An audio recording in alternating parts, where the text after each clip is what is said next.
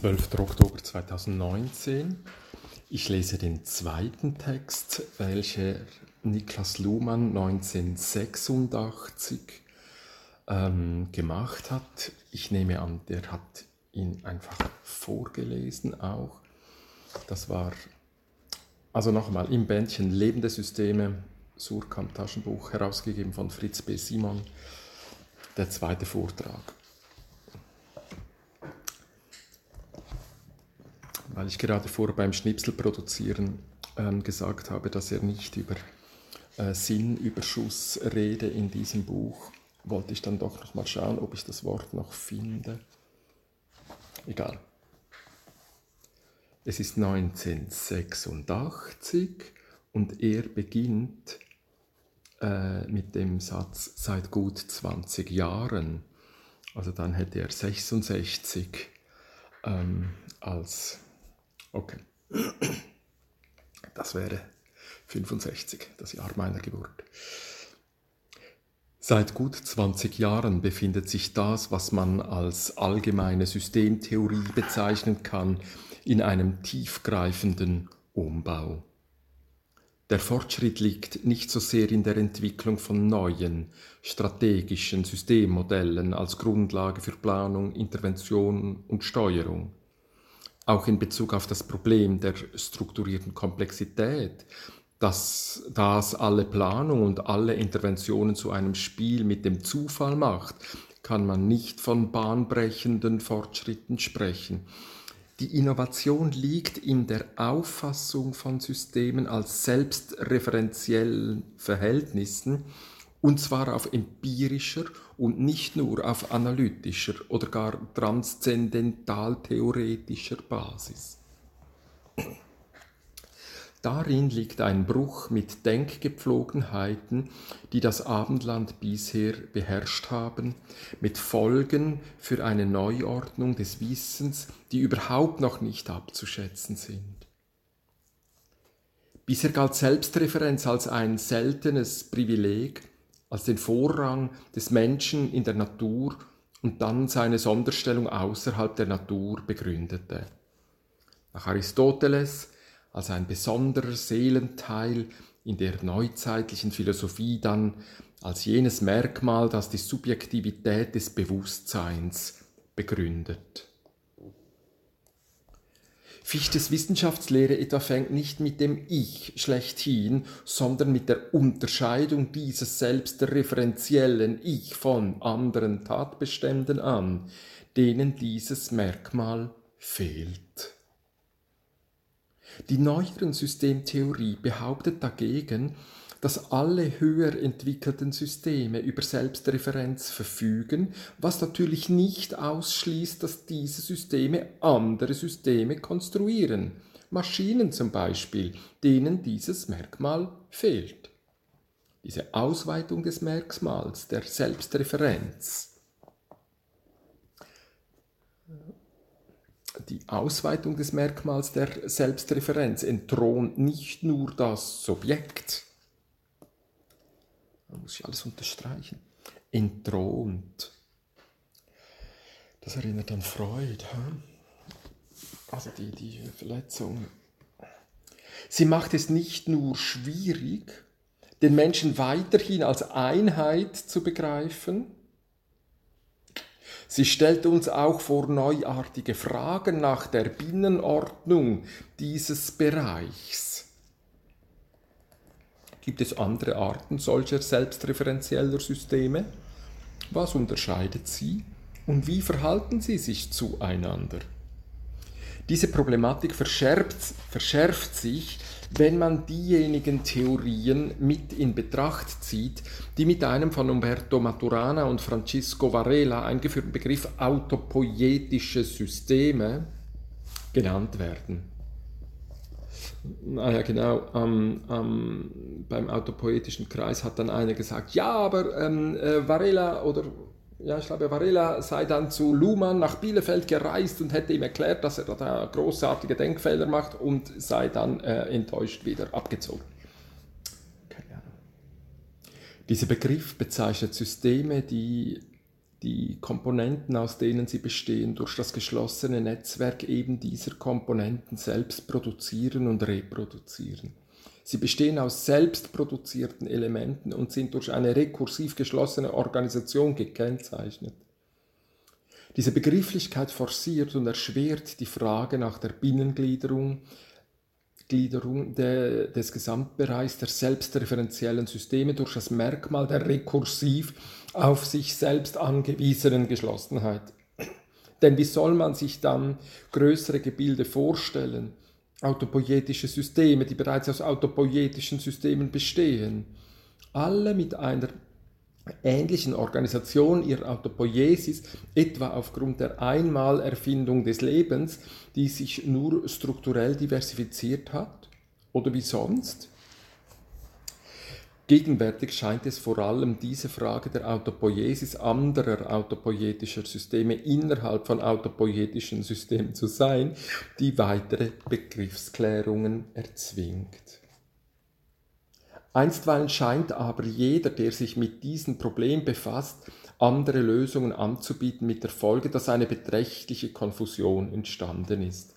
Mein Beitrag zu dieser Konfusion ist der Vorschlag, sich nicht auf den Fall der Autopoiesis des Lebens zu beschränken und alles weitere aus ihm abzuleiten, sondern drei verschiedene Arten von Autopoiesis zu unterscheiden, nämlich Leben, Bewusstsein und soziale Kommunikation.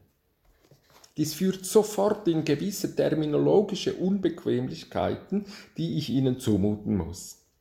Nach diesem Vorschlag sind bewusste Systeme, psychische Systeme, keine lebenden Systeme. Und Systeme auf der Basis sinnhafter Kommunikation, soziale Systeme, sind keine bewussten Systeme.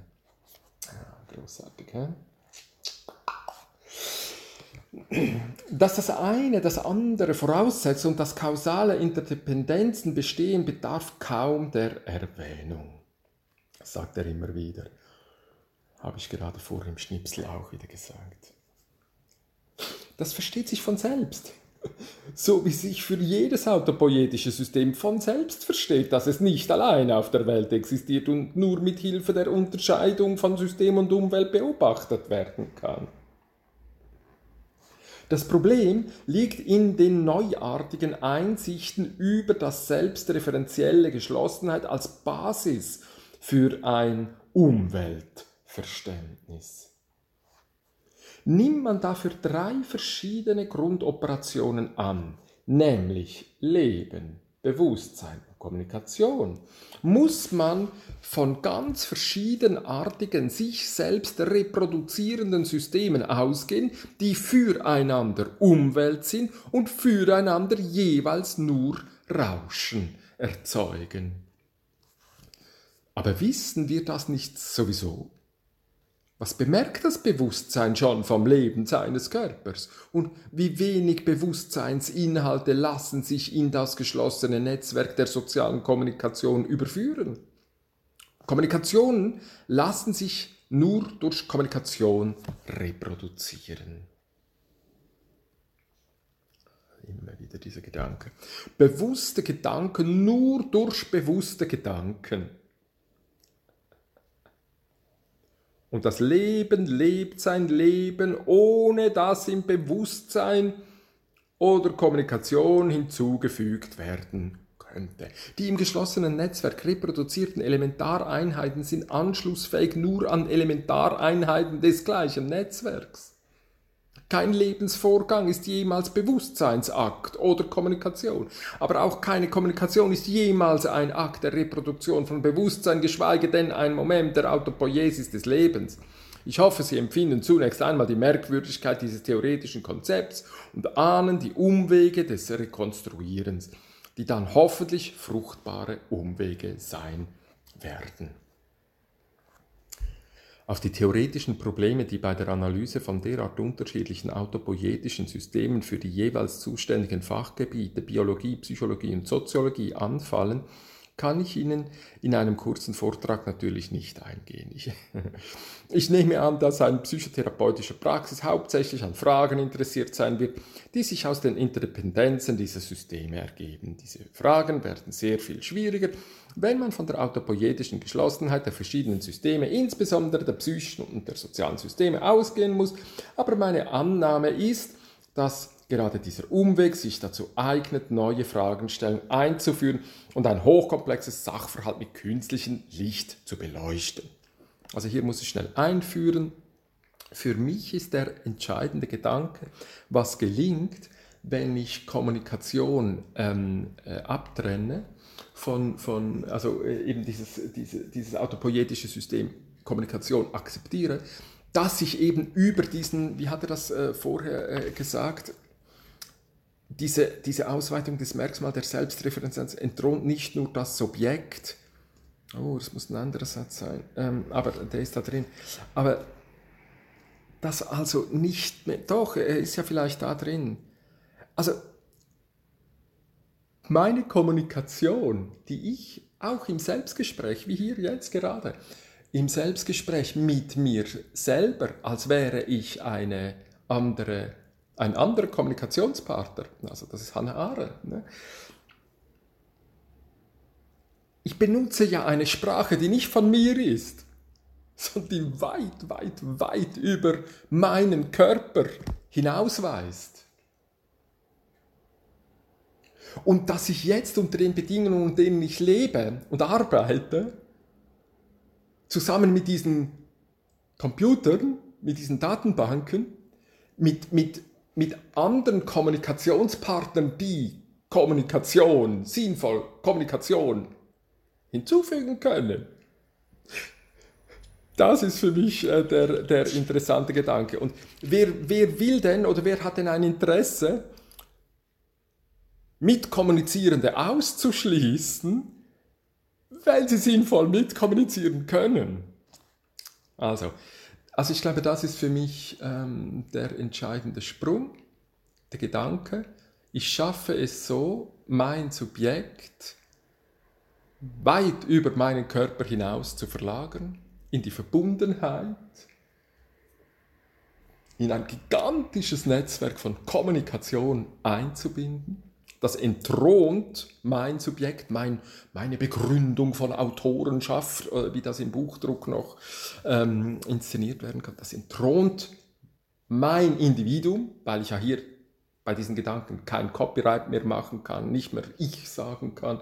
Dann kommt eben äh, Wilhelm Flusser, der dann also sagen kann, ich ist das, wozu andere du sagen, also wo, wo wir dann in dieser, diesem Dualog Martin Buber drin sind. Also das ermöglicht diese Kommunikation. Und gerade, dass ich es ausschließe, den Bezug auf Leben und auf Bewusstsein, gerade dass ich es ausschließe, ermöglicht mir einen Universalismus, äh, auch, auch, auch der Körper. Oh Gott, ja, also das muss ich dann mit ähm, Heiko Kleve und Tina Piazzi noch einmal im Detail durchgehen, aber ähm, ich habe wieder den Eindruck, da komme ich jetzt diesem Gedanken sehr nahe. Seite 71. Die erste und wichtigste Konsequenz lautet, zwischen Individuum und sozialem System gibt es keine Kommunikation, gibt es keine Kommunikation, kursiv gedruckt. Kein Mensch kann mit, kursiv gedruckt, mit der Gesellschaft kommunizieren. Ich müsste ich betonen, kein Mensch kann mit der Gesellschaft kommunizieren. Alle Kommunikation ist ein Vorgang in der Gesellschaft. Das gilt auch für Interaktionen unter Anwesenden. Natürlich, das ist wunderschön. Oh, warum habe ich das nicht schon lange gelesen? Das ist das, was wir meinen über den radikalen Konstruktivismus. Das ist überhaupt nicht so. Also jetzt bei Smart Setting reden Sie immer davon, äh, wenn, wenn die Menschen die, die gleiche äh, Luft einatmen. Also Sie meinen damit, ähm, wenn Sie am gleichen Ort sind, die Körper nebeneinander stehen. Aber wir radikalen Konstruktivisten würden sagen, nein, das, das hat überhaupt nichts damit zu tun. Auch wenn du nebeneinander stehst, machst du kein Copy-Paste zwischen deinen Psychen. Hm? Du bist immer auf Kommunikation angewiesen. Analoge und digitale, nach Watzlawick natürlich. Also eindeutige entweder oder Kommunikation oder analoge.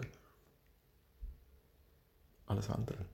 Entweder oder, sowohl als auch, weder noch, anders und anders als das. Tetralemma. Das ist überhaupt kein Unterschied. Ah, das ist ein wunderschöner Abschnitt. Also noch einmal, Seite 71, ganz unten. Die erste und wichtigste Konsequenz lautet, zwischen Individuum und sozialem System gibt es keine Kommunikation. Kein Mensch kann mit der Gesellschaft kommunizieren. Alle Kommunikation ist ein Vorgang in der Gesellschaft. Das gilt auch für Interaktion unter Anwesenden. Interaktionen bilden, eigenen, Interaktionen bilden eigene Sozialsysteme, beschränkt auf die Anwesenden. Was immer als Kommunikation läuft, dient der Autopoiesis dieses Interaktionssystems im Vollzug der sozialen Reproduktion, muss an vorherige Kommunikation anschließen und weitere Kommunikation offen halten. Das ist zwar mitten im Abschnitt, aber hier noch einmal, das finde ich natürlich lustig, dass er das jetzt betont, aber eben, Sie haben damals ja noch nicht, es ist 86, Sie haben noch nicht die Erfahrung von Internet mit drin, also das gilt auch für Interaktion unter Anwesenden. Interaktionen bilden eigene Sozialsysteme beschränkt auf die Anwesenden. Aber eben hier würde ich einfügen, also Albert Einstein äh, 1930 hat mit, äh, vor einem Mikrofon mit Radio-Access äh, stehend äh, schon äh, sich bewusst werden müssen, geehrte An- und Abwesende. Also das ist eine kleine Reminiszenz, die, die äh, Luhmann hier, so würde ich es interpretieren, diesen, diesen anwesenden Psychotherapeuten, was Geier was, ähm, macht. Interaktion bilden eigene Soziale beschränkt auf die Anwesenden. Aber eben diese Anwesenden können durchaus abwesend, also der Satz würde er heute nicht mehr so sagen. Äh, ich bin mitten im Abschnitt gewesen, ich gehe einfach weiter. In der Mitwirkung an solcher Kommunikation konstituieren Menschen sich als Personen. Das heißt als Adressen für weitere Kommunikation. Das finde ich ein. In der sozialen Arbeit sprechen wir von Adressatinnen. Also als Zielgruppen, als Menschen. So, also diese Klientinnen. Es gibt viele Begriffe für diesen Umstand, aber ich denke eigentlich, ähm, konsequent wäre von Adressatinnen zu reden, weil sie Adressen sind, die kommunizieren können und kommunizieren und nicht nicht kommunizieren können. Hm. Aber diese Personsein darf nicht verwechselt werden mit der psychischen Realität der Bewusstseinsvorgänge oder mit Lebensrealität des menschlichen Körpers. Personalität ist nichts anderes als eine Struktur des Kommunikationssystems Gesellschaft zur Dirigierung weiterer Kommunikation. Dem entspricht die Erfahrung, dass das Personsein mit dem eigenen Bewusstsein nicht zur Deckung kommt dass man zum Beispiel Angst haben kann vor Teilnahme an Kommunikation, vor eigenem Reden, was Selbstexposition als Adresse, gefragt werden etc. nach sich ziehen kann und dass die bewussten Gedanken die eigenen Beiträge zur Kommunikation begleiten, umspielen, zu kontrollieren versuchen und dabei Erfolge und Misserfolge registrieren, ohne dass diese eo ipso Kommunikation, kommunikative Wirklichkeit werden lässt werden könnte. Ferner, dass die Kommunikation für, Kontrollversuche des Bewusstseins zu schnell laufen kann, dass das Bewusstsein im Verhältnis zur Kommunikation vorausdenkt oder hinterherhinkt und daher stets nur begrenzt mit der momentanen Kommunikation, kommunikativen Realität zur Deckung kommt. Also eben zur Deckung kommt, hat er aber oben gesagt, es kommt eben nie zur Deckung, das wäre der entscheidende Punkt. Zugleich wissen wir aber auch, dass Sprache durch ihre formale Prägnanz derart aufdringlich ist. Jetzt reduziert er auf Sprache, das ist nicht ganz konsequent. Kommunikation es kommuniziert sehr viel mehr als Sprache. Dass sie viel Bewusstsein an sich zieht, an sich bindet und das Bewusstsein nicht selten der Faszination durch das erliegt, was es gerade sagt und hört und dann gleichsam willenlos der Kommunikation folgt. Während das Bewusstsein offenbar primär mit der Frage beschäftigt ist, wie es sich zu sichtbaren und hörbaren und anfassbaren anderen Menschen einstellen soll, stellt sich vorgängig und vielleicht grundlegender die Frage, wie es mit dem Kommunikationsablauf im sozialen System zurechtkommt, besonders in Interaktionssituationen, die auch Wahrnehmungsmöglichkeiten eröffnen, die ihrerseits oft viel schnellere Informationen vermitteln als Kommunikation. Es gibt wow, schau mal, was jetzt für ein Wort kommt. Yippie. Es gibt einen Kapazitätsüberschuss von Bewusstsein über das, was jeweils kommunikativ läuft. Also Platz für Vorsorge, Befürchtungen, Planungen und Erfahrung des Gelingens bzw. Misslingens. Aber es gibt ebenso auch einen Kapazitätsüberschuss der Kommunikation über das Bewusstsein. Wow. Denn die Kommunikation synthetisiert Informationen, Mitteilungen und Verstehen in einer Weise, die das Bewusstsein nie ganz nachvollziehen kann. Also jetzt kommt da sein Dreier, den hat er offenbar schon länger drin gehabt, Information, Mitteilung, Verstehen. Aber das sind natürlich auch so Wörter, die äh, völlig falsch verstanden wird mit Verstehen äh, meint er natürlich etwas völlig anderes als das, was wir sagen, wenn wir sagen, hast du das verstanden? Das ist natürlich, äh, ah, hm. also das ist, äh, ah, er ist so ein Sprachkünstler. So, jetzt haben wir aber einen Kapazitätsüberschuss, das finde ich schon mal lustig. Das ist noch nicht Überschuss. Also man könnte vielleicht sagen, der Kapazitätsüberschuss von Verstehen, von seinem Verstehensbegriff, ist dann Sinnüberschuss. So, ich glaube, so könnte man sagen.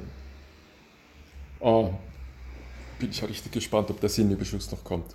So, da jedes System vorrangig für seine eigene Autopoiesis sorgt und sich in allen eigenen Operationen immer auf sich selbst bezieht, kann es nie eine problemlose Kongruenz geben. Problemlose Kongruenz. Also Deckung, zur Deckung kommen, Kongruenz. Die primäre Erfahrung ist eine Differenzerfahrung. Ja, also gut, das ist auch zentral für diese Überlegungen, die Differenz.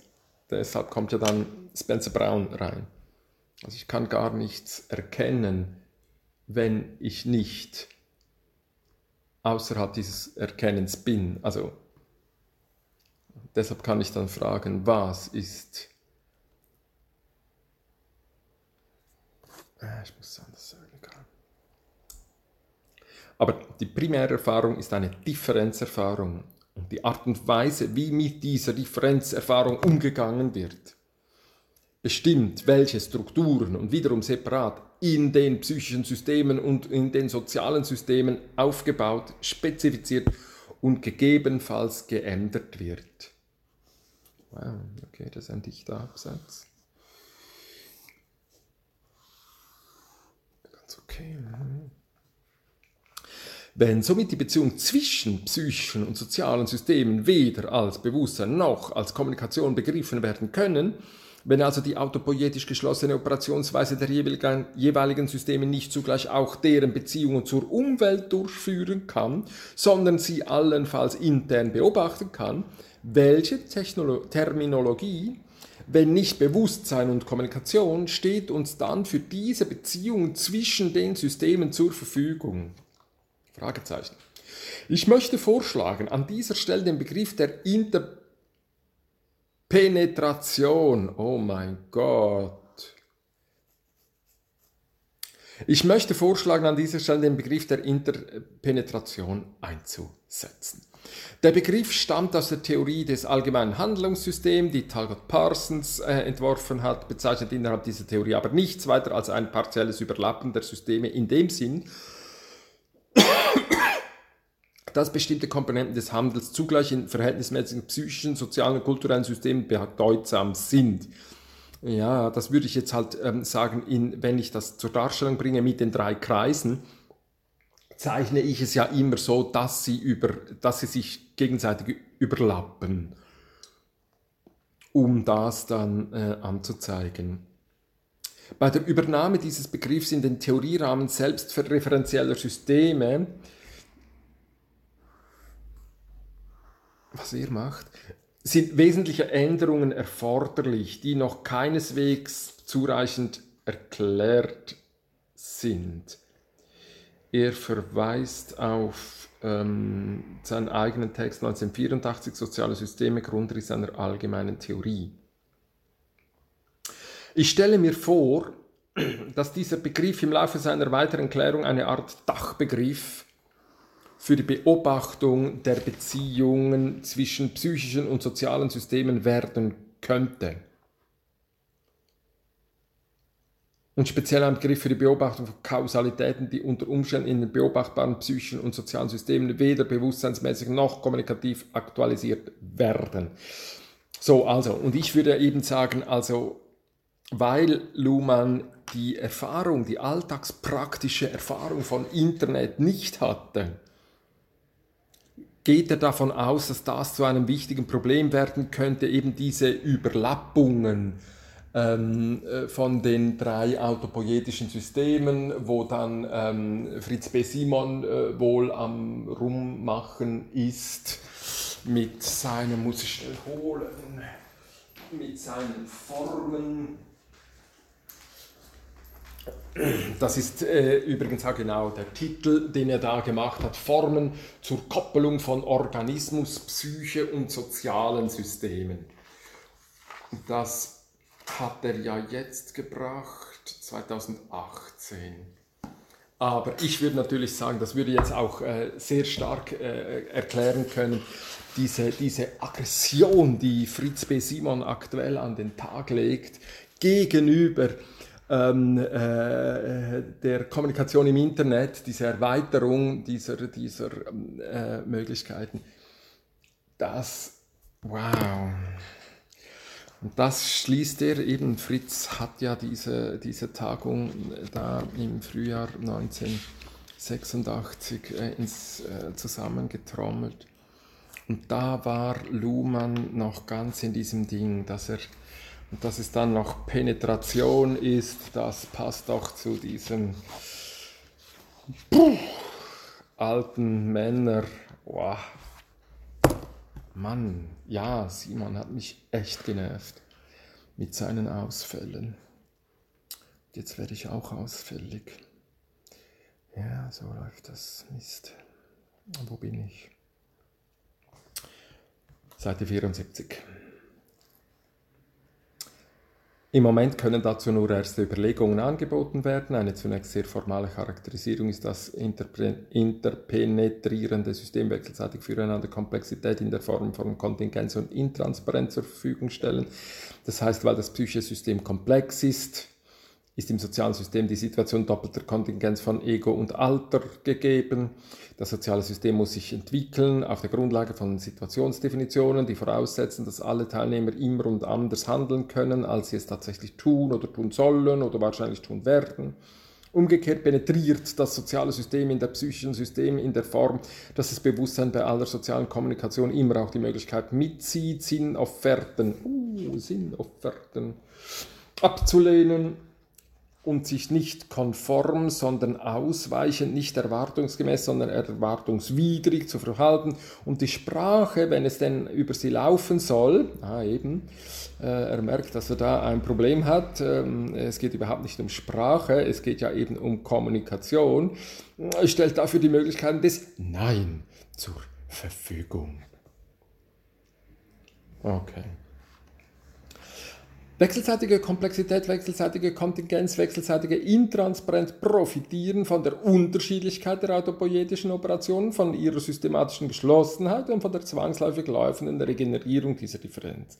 Sie sind deshalb mit struktureller Selbstdetermination der jeweiligen Systeme vollauf kompatibel. Jedes System kann die eigenen Strukturen spezifizieren, es benutzt dafür nur die eigene Operation und ist in diesem Sinne autonom. Und zugleich sorgt die Interpretation dafür, dass dieser Prozess mit stets neuer Kontingenz und Unsicherheit versorgt wird, sodass eine unerlässliche Betriebsbedingung von außen zugeführt wird. Ja, eben, so hätte ich jetzt gesagt, also das schafft der eigene Organismus, also mein, mein Körper mit meiner Psyche, mit diesem Zugang zu, zu Gesellschaft, äh, zur Kommunikation, dass also diese, diese Ja.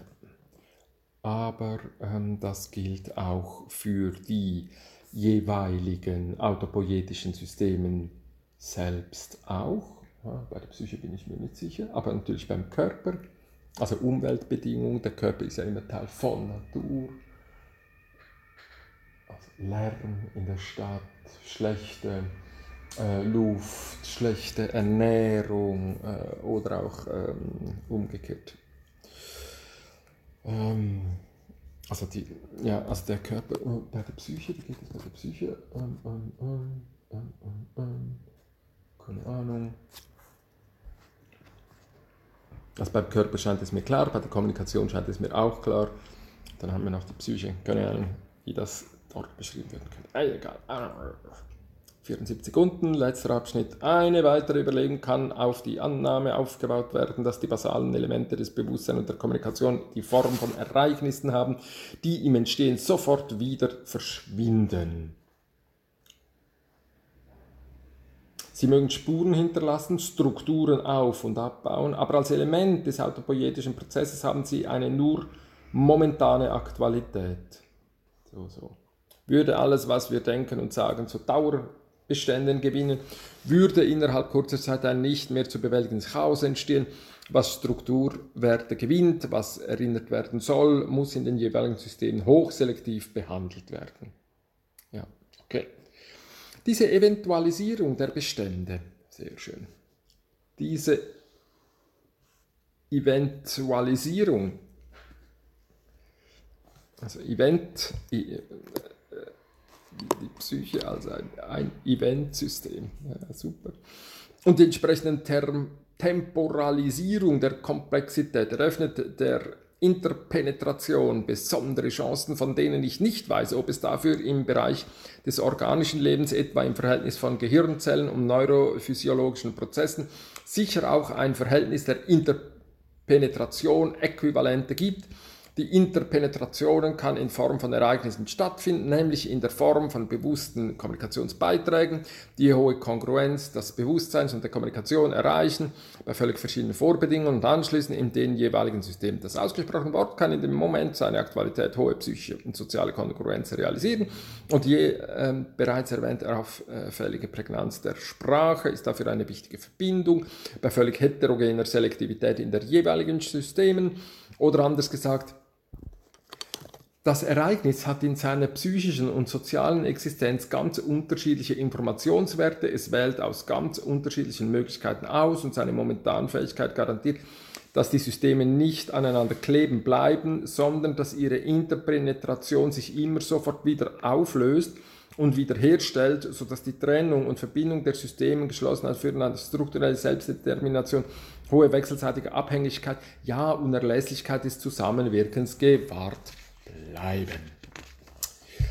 Ja, ja, gut, also das, ich hätte jetzt einfach gesagt, man spürt, dass das ein großes Problem ist. Ich erinnere mich selber noch gut an ähm, den Schock, den äh, Sozialarbeiter hatte. Was? Wenn, wenn, wenn, wo, wohin geht denn jetzt der Mensch? Der Luhmann hat ja gar keinen Mensch mehr in seiner Theorie und das war der Schock und ich habe wieder den Eindruck, da muss dann ganz viel darüber geredet werden, um das zu rechtfertigen und weiß der Geier was. Aus heutiger Sicht finde ich das überhaupt nicht mehr nötig, aber okay. Wenn nun dies die Sachverhalte sind, es geht also weiter, Seite 75, letzter Abschnitt, wenn nun dies die Sachverhalte sind, mit denen es eine therapeutische Praxis in besonderen Fällen zu tun hat, wie lassen sie sich beobachten? Um diese Frage zu beantworten, muss man zunächst klären, wie es heißen soll. Beobachten, selbstverständlich ähm, kann es auch beim Beobachten nur um entweder psychische oder soziale, äh, entweder bewusste oder kommunikative Operationen gehen. Dieses unaufhebbare Differenz macht aber bereits klar, dass es nicht einfach um richtige Feststellung des Sachverhaltes gehen kann, so als ob es irgendjemand gäbe, der besser als alle anderen wüsste oder feststellen könnte, was der Fall ist. Also ich hätte dann mit Watzlawick natürlich gesagt, ähm, also psychische, wie, wie, sollen wir denn über psychische Sachverhalte reden? Also da müssen wir ja ins Soziale wechseln, also dann muss ja Kommunikation kommen, außer eben, ich lasse das ganz weg, wie das äh, Watzlawick streng gemacht hat aus meiner Sicht.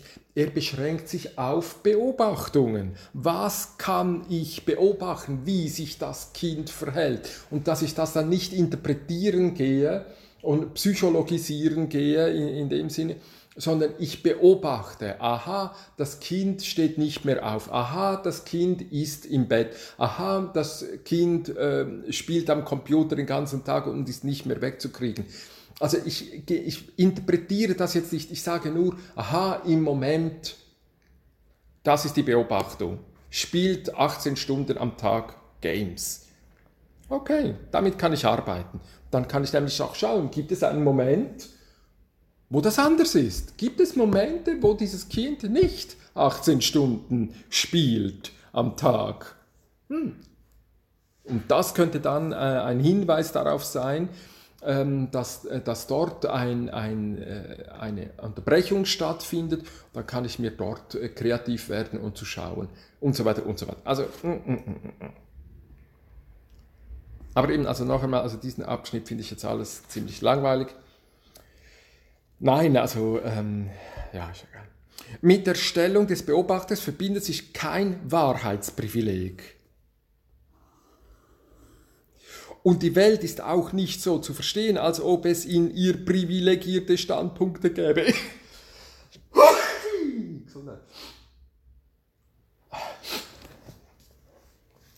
als ob es in ihr privilegierte Standpunkte gäbe, von denen aus man richtig beobachten könnte.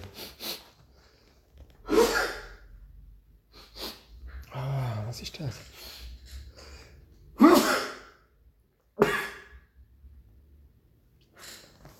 Richtig oder falsch? Das ist nur eine Beobachtungsschema unter vielen anderen mit besonderen Konditionierungen, aber damit noch keineswegs ein Sonderzugang zur Realität. Unter Beobachtung soll deshalb nichts weiter verstanden werden als die Anwendung einer Unterscheidung zur Platzierung einer Bezeichnung innerhalb dieser Unterscheidung, mit der die eine und nicht die andere Seite als Ausgangspunkt für weitere Operationen markiert wird. Markieren. Vier. Ja, natürlich. Er macht hier den Bezug zu Spencer Brown. Das ist genau das. Ja. Wenn man als Außenseiter beobachtet, so jetzt gefällt es mir wieder besser, hä? wenn man als Außenseiter beobachtet, wie Therapeuten beobachten, was die Leute bekommen, gewinnt man den Eindruck, dass die Therapeuten ihre Beobachtung in das Schema manifest latent einzeichnen. Ob dies zutrifft, das wäre zu diskutieren. Jedenfalls geht es nicht um die Anwendung des Schemas richtig falsch. Sehr schön. Also das ist genau das, was ich jetzt gemeint habe mit, mit Watzlawick. Manifest latent ähm, zu beobachten und nicht richtig falsch. Okay. Jedenfalls geht es das heißt nicht um die Frage, ob die Klienten nach Meinung des Therapeuten richtig oder falsch beobachten sondern, das sage ich jetzt, sondern ich beobachte jetzt dieses Phänomen und jetzt dieses andere Phänomen oder eben diese Unterscheidung ähm, ist jetzt manifest, latent, ähm, also wie hat er das gesagt, unter Beobachtung soll deshalb nichts weiter verstanden werden als die Anwendung einer Unterscheidung zur Platzierung einer Bezeichnung innerhalb dieser Unterscheidung, mit der die eine und nicht die andere Seite als Ausgangspunkt für weitere Operationen markiert wird. Wunderschöne Definition. So sehen Definitionen aus. So, es geht weiter. Das Schema Manifest Latent ist nicht auf dem Weg erkenntnistheoretischer Reflexion entwickelt worden. Es entstammt vom Roman, beginnen vermutlich mit Richardson Pamela. Der erkenntnistheoretische Status ist ungeklärt. Das könnte sich jedoch in naher Zukunft ändern, vermutlich durch ihn. Das Interessierte in diesem Schema ist nämlich, dass das Beobachten damit reflexiv, reflexiv wird. Ja, natürlich. Also das hat erst... Also, ja, okay. Mit Hilfe des Schemas Manifest Latent beobachtet ein Beobachter, was ein anderer Beobachter beobachten und was er nicht beobachten kann. Da jede Beobachtung und auch, also auch natürlich die mit Hilfe des Schemas Manifest Latent einen blinden Fleck hat, weil sie sich von ihrer eigenen Unterscheidung nicht unterscheiden kann, ist dieses Schema universell anverwendbar. Es richtet sich speziell auf die Konstitution, konstitutiven Bedingungen des Beobachters. Das neue Interesse an Paradoxie ist nur ein Sonderfall, denn jedes System, das unter paradoxen Identitätsbedingungen operiert, muss sich genau dies verdecken. Scheint mir ein Hinweis auf Watzlawick zu sein, welcher sich natürlich intensiv mit Paradoxien beschäftigt hat.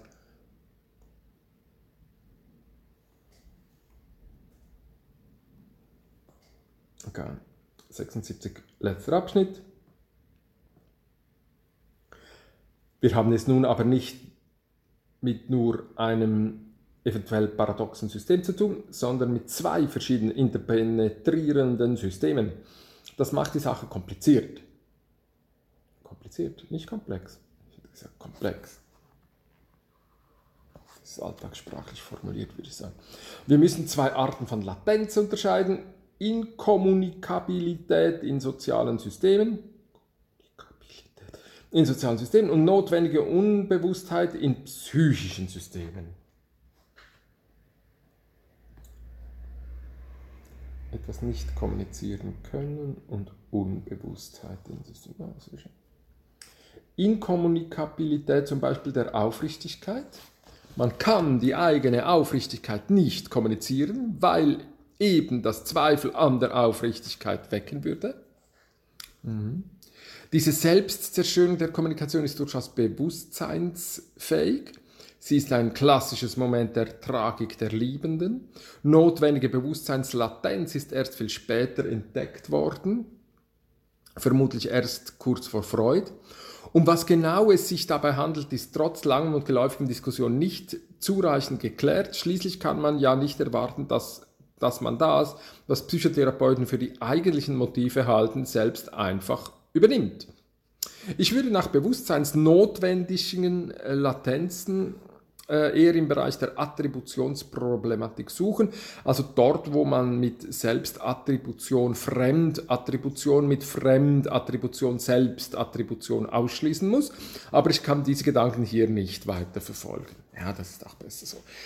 Jedenfalls darf man die Paradoxien der Kommunikation nicht ohne weiteres mit den Paradoxien des Bewusstseins verwechseln. Das haben wir verstanden.